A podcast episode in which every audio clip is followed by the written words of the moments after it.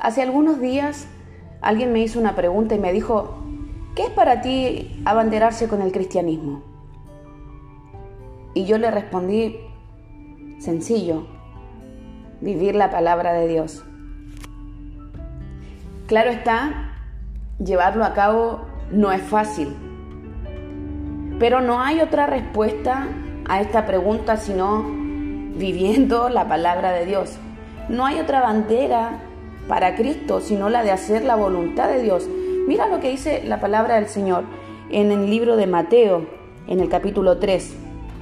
Dice que Jesús vino donde estaba Juan el Bautista para ser bautizado. Y yo te pregunto, ¿cuál era la necesidad de Jesús de ser bautizado si en él no había pecado? Pero esta era la voluntad de Dios.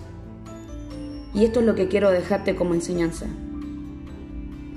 No se trata de lo que nosotros pensemos o si creemos que necesitamos hacerlo.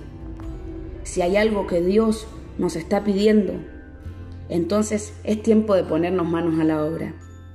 Solo así es que el cielo se abre y podemos escuchar una voz dulce que delante de todos dice, este es mi Hijo amado, me siento tan complacido de él.